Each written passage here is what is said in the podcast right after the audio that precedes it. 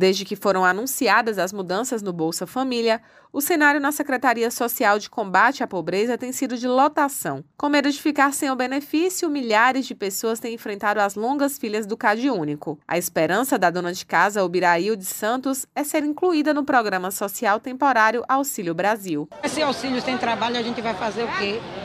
Porque possa ser que ele diga, faça automaticamente, quando eu for tirar o trocadinho, não tem nada na eu preocupada em ficar sem a renda do antigo Bolsa Família, a baleira Bárbara da Silva, que recebia o auxílio emergencial no valor de 150 reais, peregrina para fazer o cadastramento no Centro de Assistência Social. 10 5 horas da manhã eu estava lá em cima, eu peguei outra feira, mas quando chegou lá, moça não está fazendo mais não, e mandou aqui de novo. Diante das incertezas com o Auxílio Brasil, programa criado para substituir temporariamente o Bolsa Família e o fim do auxílio emergencial, que pagou a última parcela ontem, milhões de brasileiros de baixa renda relatam o desespero em perder o valor do benefício. Com o fim do auxílio emergencial e do Bolsa Família, além de estar desempregada e com filho pequeno, Lorena Nascimento teme ficar sem renda. No meio dessa pandemia, hoje em dia o emprego está difícil, ainda mais eu agora com filho de três meses, que vai ficar mais difícil ainda. Em Salvador, das mais de 335 mil pessoas inscritas no CAD Único, 188 mil recebem Bolsa Família.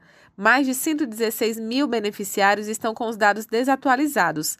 É um procedimento obrigatório a cada dois anos a atualização, é o que garante o recebimento dos auxílios. Hoje, o programa Auxílio Brasil paga parcela para as pessoas com NIS final 3. Os beneficiários podem realizar os saques nas caixas econômicas e casas lotéricas.